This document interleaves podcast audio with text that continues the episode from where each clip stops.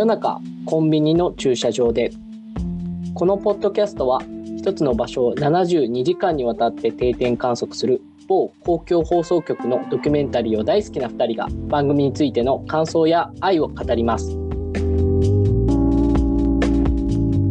今回はさよなら渋谷かまぼこ駅舎。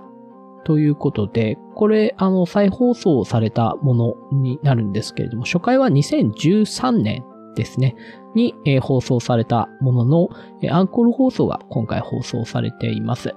で、えっ、と、実際の、これ東京の、えっと、渋谷駅のところに、えー、かまぼこ駅舎という、こう、私鉄の東横線のホームが、まあ、もともとあったんですけれども、これが2013年のタイミングで、地上2階から地下5階にこう移動するという、まあ、工事が行われたということで、ではそのかまぼこ駅舎の利用が終了して、その地下の方に移るこの、えー、まあ、歴史的なというか、85年も歴史があるそうですけれども、そのホームの、えー、3日間を、えー、密着した回ということになっています。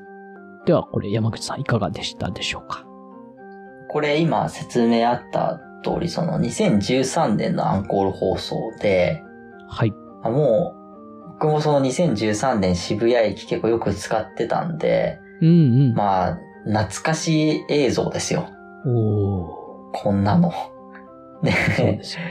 まさに東横線使ってたんで、うん、あ、そうなんですね。そうそう、使ってて、ここで、うん。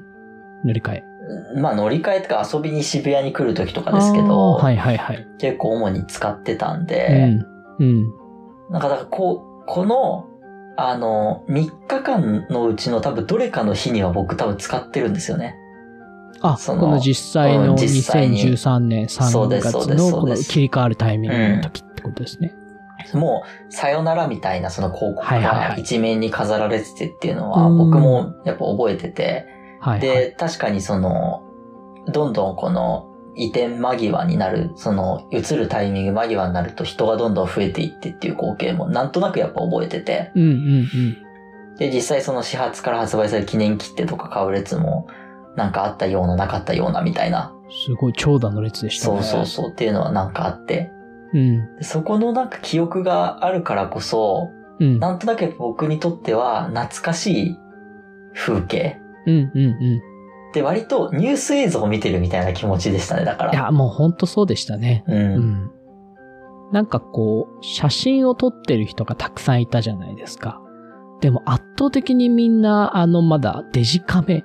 なんですよね。コンパクトカメラね。そうそうそう。コンデジってやつですね。はいはいはい。あの、まあ、13年なんでスマホもだいぶ普及し始めてはいるんですけども、はい、なんかまだまだなんかこう写真を撮るという行為自体が少しでも、まあ、リッチなというか、あの、いい写真撮ろうかなと思うと、まあ、当然一眼レフとかにもなるんですけど、はい、あの、一般的なみんながこう、さっと構えるものが、えっと、うん、いわゆるそのコンパクトデジタルカメラになっていて、そ、ね,、れをこう、みんながこう、取り出して撮ってる、あの光景って、なんかめちゃめちゃ懐かしいなっていうのは、うん、なんか、もう、あの、まだ10年前ぐらいなのに、なんかそれ、その光景だけでも、懐かしく感じるし、それ以外もその人々の、まあなんかこう服装であったりとか雰囲気も含めて、なんかものすごく、あ、もうこんなに10年ぐらい経ってしまったんだっていう、なんかその懐かしさをこのアンコール放送だからこそ、あの、感じられることができたっていうのがやっぱありますよね。平成って感じしますよね。そうそうそう、平成っていう感じが、こう、ね動員の時代というかね、なんかこう人が押し寄せてとかっていうのが、なんか平成だなってやっぱり思うし、渋谷のなんていうか、当然そのかまぼこ駅舎が今はないので、まあものすごく懐かしいなっていうのはあるんですけども、それ以上になんかこう渋谷全体の雰囲気とかっていうのも、まあやっぱり今とはもうちょっと違ってきているというあそういう部分もあるので、なんか、先ほど山口さんがニュース映像って言ってましたけど、本当にその通りで、なんかこのドキュメント72時間の、そのアーカイブ性をよくこう表した回だなっていうのが、今振り返ってみることのその大切さみたいなのっていうのがめちゃめちゃ思いましたね。本当に、なんかこう出てくる、なんて言うんだろう、サラリーマンの人とかが、はい、やっぱこう、な、なんなんでなのかわかんないんですけど、そのやっぱ、ね、平成感というか、いや新新橋のサラリーマンのお父さんに聞きましたっていう感じがするというか。いや、す、べ、ての一つ一つが、あ、これあったなって思うっていう感じがありますよね。うん、なんかあの、こう人がバーって集まっている中で、なんかこう、写真撮って飛び跳ねてる大学生みたいな。はいはいはい。なんか、そういうのって、まあ今もいるけど、うん、あの、あ、この頃ってめちゃめちゃそれが、なんかあったなっていう、そういう時代だったなっていうのが、細かい部分で何個も何個も思わせるっていう、なんかすごくこの平成の時代がアーカイブされた一本だったなって思うんですよね。うん、やっぱこの、うん、時代感は本当に綺麗に収まってるし、うん、で、確か最後の方にその、今回の72時間ってその駅が終わるとこまでの72時間じゃなくて、はい、駅が終わって次のその新しい渋谷駅、いわゆる現渋谷駅ですよね。そうです。現渋谷駅、そうです、そうです。が出るタイミングまでを描いてるわけじゃないですか。そうするとその開業のタイミングでみんなこうホームの切り替えに戸惑う人々みたいな。はい。どこから入ればいいんですか？そうそうそうそう確かにそういうのあったな、みたいな。それがね、今や地下の方が普通というかね。そうです。そちらにもう慣れ親しんでいる私たちみたいな状況もあるので、なんかそこも本当に面白いというか。まあただ、ラビリンスではありますけどね、渋谷も。まだまだ、開発中ですしね。そうですね。なんか今、未だにそれはその、やっぱ訪れるたびに鉄道の動線が変わってたりとかはするし。そうですね。どんどん。うん。やっぱこれぐらいのその、東横線が地下化される時ぐらいから、やっぱり渋谷の開発がよりこう、目に見える形で、うん。生活に影響を及ぼす形で、こう、どんどん進んできたなっていうのは、うん。やっぱ実感そこにいた実感としてもあるところではありますね。うん。うん。まさしくそのやっぱり渋谷っていうところもあり、その、こう、ある意味でそのままでいることが許されない街みたいなことにやっぱりなっていて、それはその、今までドキュメント72時間って逆に言うとなんかこれ、こういうのがこう何十年も続いているはいはい。まあ、駅舎とか、その無人の駅舎とか、うん、あの何、何十年変わらない場所みたいなのがあったりするんですけど、その真逆を言っていて、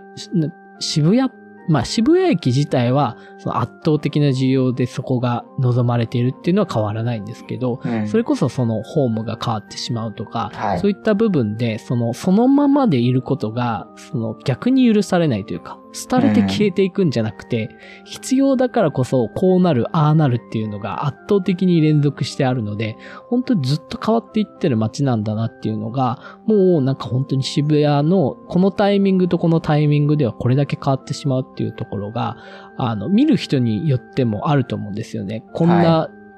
駅舎ってあったんだっていうのが、はい、まあこれ僕なんですけど、こんな駅舎ってあったんだみたいに思うことも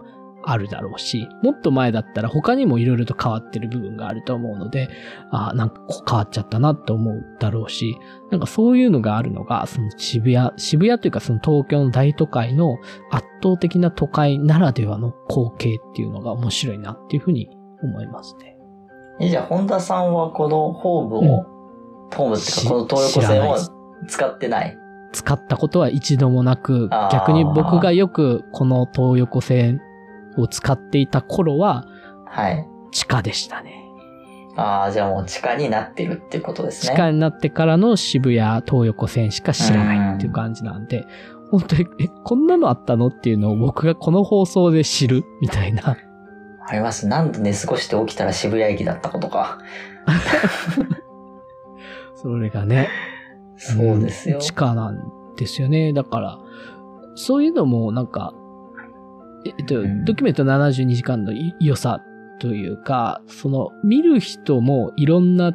とこの渋谷を知ってたりとか、ももしくは全く知らなかったりとかってあると思うんですよね。はい。で、その見る人のそれぞれの、その立場というか、知っていること、知らないことっていうところと、その、2013年時点、まあ10年前とかの、その、この光景っていうのがちゃんとアーカイブされてるっていうのを、こうしかも今見ることができるっていうのは、その見る人でそれぞれ違う感情を呼び起こすところがやっぱりあると思うので、なんか、だからこそ必要だし、今後本当にまあ自分も含めて、その渋谷のこういった時を知らなかった人たちがどんどんどんどん、まあ、特に若い世代だともっと増えていくと思うんですけど、そういう世代はこの映像を見て、へえ、そんなのがあったんだっていう風に思えるっていうのは、そのドキュメント72時間だからこそできる、この平成感を知らない人も今後たくさん出てくるはずなので、それが残っている、さらにそれを見返すことができるっていうのは、めちゃめちゃ重要な資産だと僕は思ってるんですよね。日本人にとって。うん、まあ、うん、こ、ことその、例えばこう駅舎っていうとこに注目して言うと、はいはいその、まあ、特に東京ですけど、うん、そのやっぱ電車中心の街づくりなわけですよ。はいはい。うん、それはその車、うん、まあ、駐車場高いとか、まあそもそも車乗ってる人あんまいないとかいろいろあるんですけど、それはその電車があって、駅ビルがあって、みたいな。だからやっぱりその街の風景っていうのの、最初にその街に入る玄関が電車になることが結構多いと思うんですね。それは都都内とか大都市に限る話なんですけど、だからこそ、それこそ、まあ、近い場所で言ったら、例えば下北沢の駅が地下化しますみたいな時も、うん、こ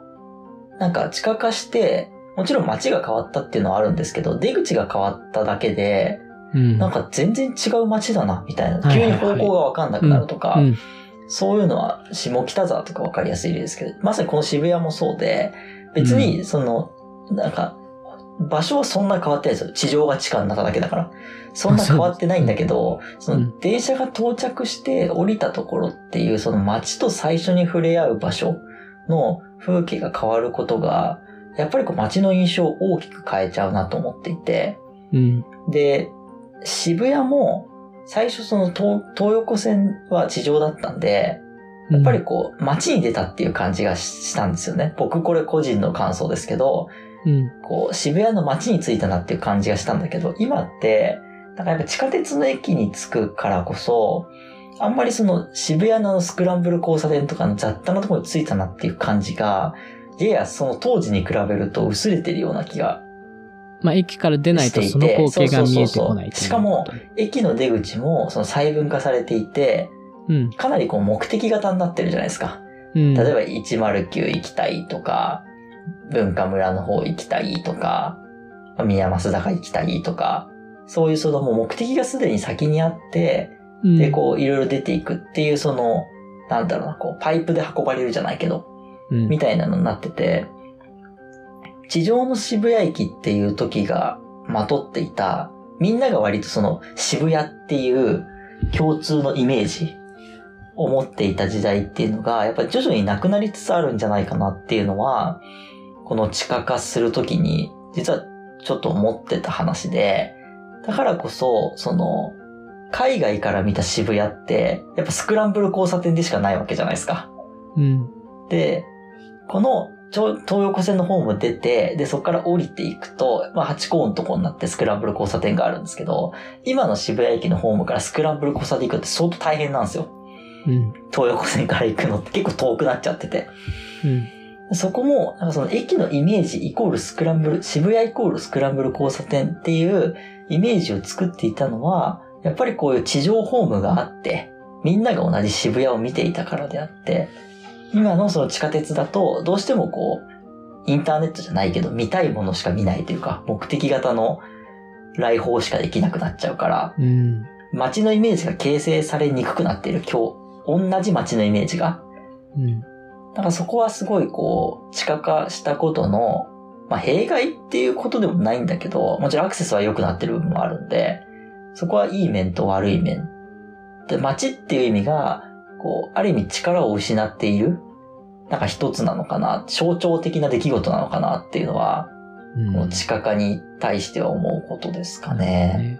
当然あのね、実際にその2013年時点でも別れを惜しむ人っていうのがたくさんいて、はい、その中でもすごくこう写真を熱心に撮ってる女性の方がいらっしゃって、はいはい、その方とかはね、やっぱりその、まあ田舎から出てきてというか、初めて東京に来た時の、うん、渋谷の時のこの思い出みたいなのを持っていて、うん、で、それがこうなくなってしまうのがなんとなく寂しいなっていうことで、こう割とこの別にその写真撮るのが趣味とか、東横線のファンとか、そういうわけじゃないのに、やっぱりそこをやって寂しい思いを抱かせるっていうところは、えー、当時それこそみんなが思う渋谷っていうのを見てたからこそ、なんかそう思ってるんだなっていうところが、うん、その実際2013年時点でも、やっぱそういう風な寂しがり方をしてる人って結構多かったですよね。うん。うん。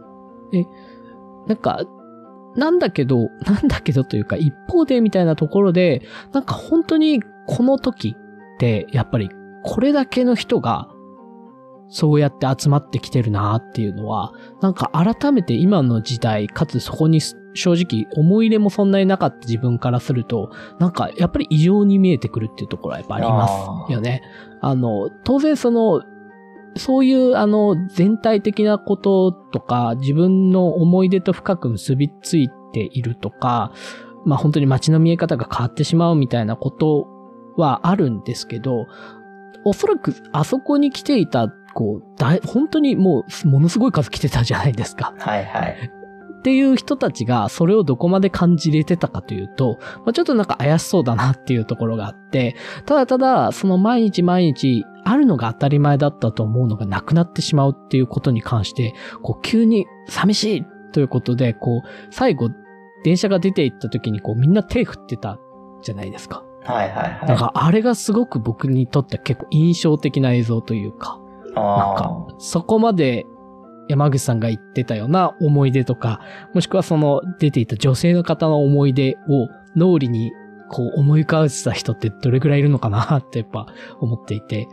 でも、この時はやっぱりそういうなんかこう送り出し、送っていくとか、か変わっていくものにみんなが集まって最後を懐かしんで、最終的に記念切手を買うみたいなのが、なんかこういうなんか時代の流れとか雰囲気として、確かにこの時代あったなっていうのは、めちゃめちゃ、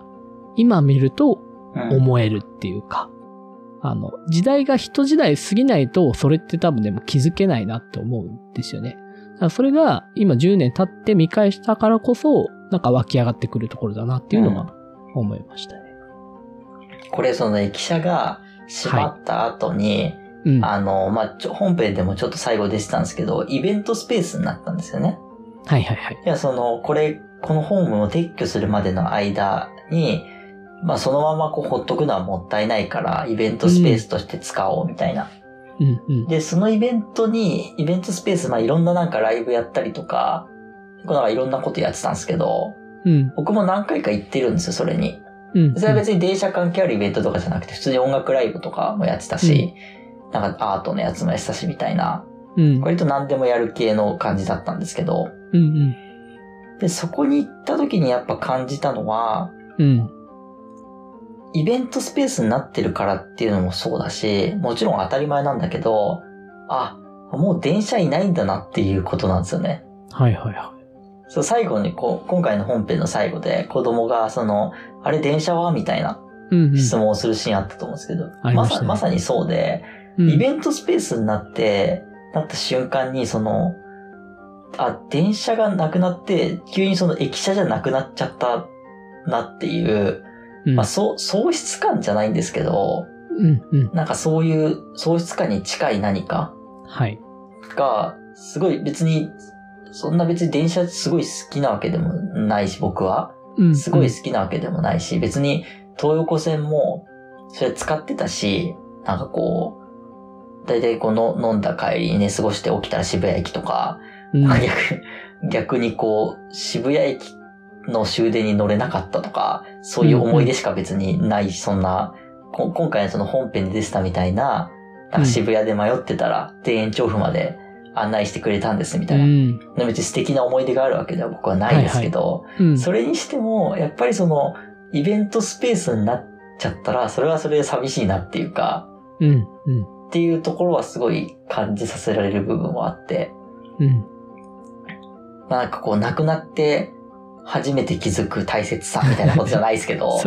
そうですよね。なんかね、その、やっぱ日常であったものがなくなるってこういうことなんだなっていうのは、すごい強くこのホームの話は感じましたね、僕も。その喪失感みたいなものが、この最後の3日間に、なんか、こう、熱を帯びて、はい。なんかそれぞれがその人のそのタイミングでそういうふうに喪失感を感じるのではなく、なんかもう、なんていうか、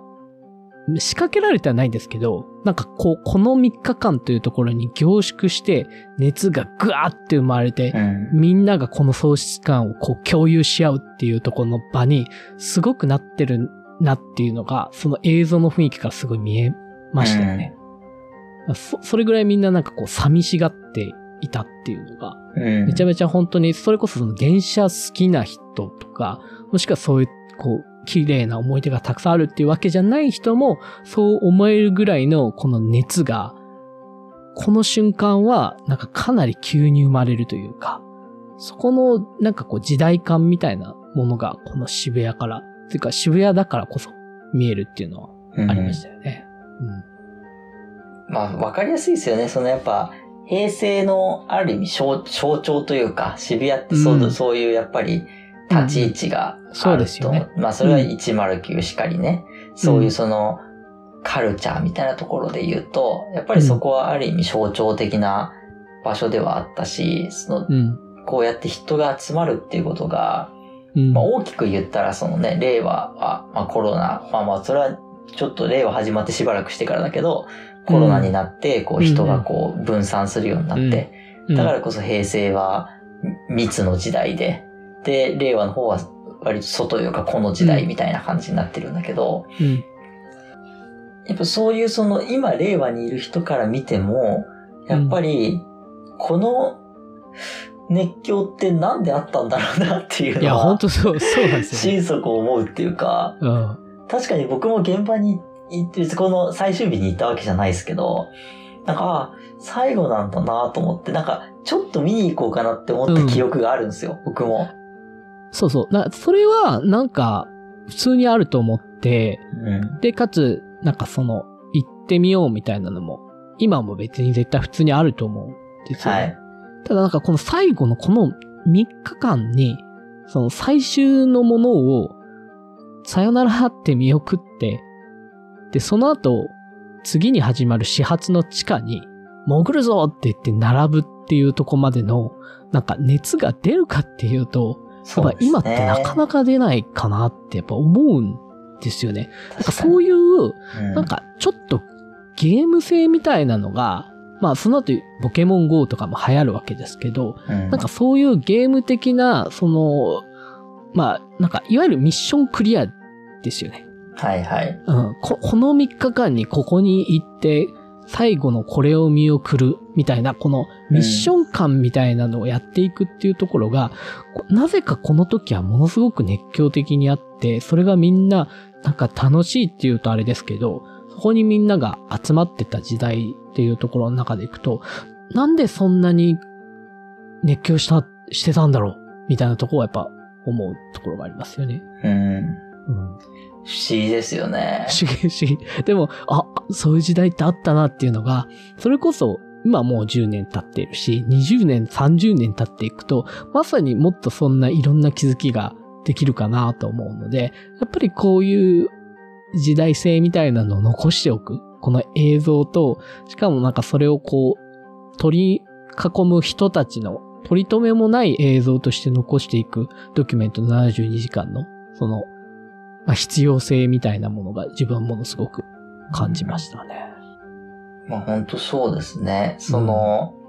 うん、まあ途中その今回の話の中でも、うん、なんか超満員電車を体験して、ガラスドアを破りましたみたいなおじさん出てくるじゃないですか。まあそれ意味わかんないじゃないですか、今話聞いても。満員電車でガラスドアを破るってどういうシチュエーションだよみたいに思うじゃないですか。本当そうですね。でもなんかそれは、その、それ、その、僕らがそう思うように、実はこの映像すらもそう思われる可能性、うん、なんであんなに人が集まってるのとか、うん。すごい思われる可能性があるっていう話ですよね。あると思いますね。うん。なんかものすごく細かい話でいくと、やっぱ途中あの、アイドルの方出たじゃないですか。鉄道が好きなアイドルの方で、こう、すごくアイドルの衣装を着て、鉄道と一緒の写真を撮ってるんですそうですね。はい。女性がいらっしゃって、なんかそのナレーションになんか、そのアイドルの子が鉄道好きなアイドルがいるって、なんかすごい奥深いんだなみたいなナレーションがあったんですけど、はい。これなんか今だと、なんかめちゃめちゃ当たり前じゃないですか。うん。まあ、いるよなみたいな。そうですね。鉄道が好きなアイドルっているよな、みたいな。山のようにいますよね。そうそうそう、もはやね。はい。っていうぐらい、この10年間で、なんかそういう、まあ価値観というか、もの、そういう捉え方みたいなのが、すごく変わっていくんだけど、基本的には連続してると気づかないけど、これだけパンと区切ると、なんかめちゃめちゃそういう面白いところが見えてくるので、なんか、それを一個ずつこう、噛み締める回だったなって本当にこの回見ながら、うん、その当時この放送をリアルタイムで見るっていうこととはもう本当に全く別の楽しみ方というか、になっているなっていうのが、やっぱいいよなって思ったんですよね。まさにね、その今年そのドキュメント72時間も周年だから、こう過去のやつを振り返るみたいなの結構頻繁にやってましたけど、なんかその時に抱いた気持ちとやっぱり近くて、うん、まあ、今、その、特にコロナ禍って言われる特殊な状況っていうほど、すでに特殊ではなく日常になってしまったこのコロナ禍から見た、うん、その、平成とかの世界っていう風のが、やっぱりこう、その時には絶対に味わえなかったような人多くないとか、なんか距離近くないとか、はいはいはい。それはもう分かりやすい話ですけど、うん、うん、なんかそのさっき言ってた服装とかもそうだし、うん、そこのね、感覚はすごい、今もこの、今回の回もそうだし、過去の回、より過去の回を見ても、それは強く思うところ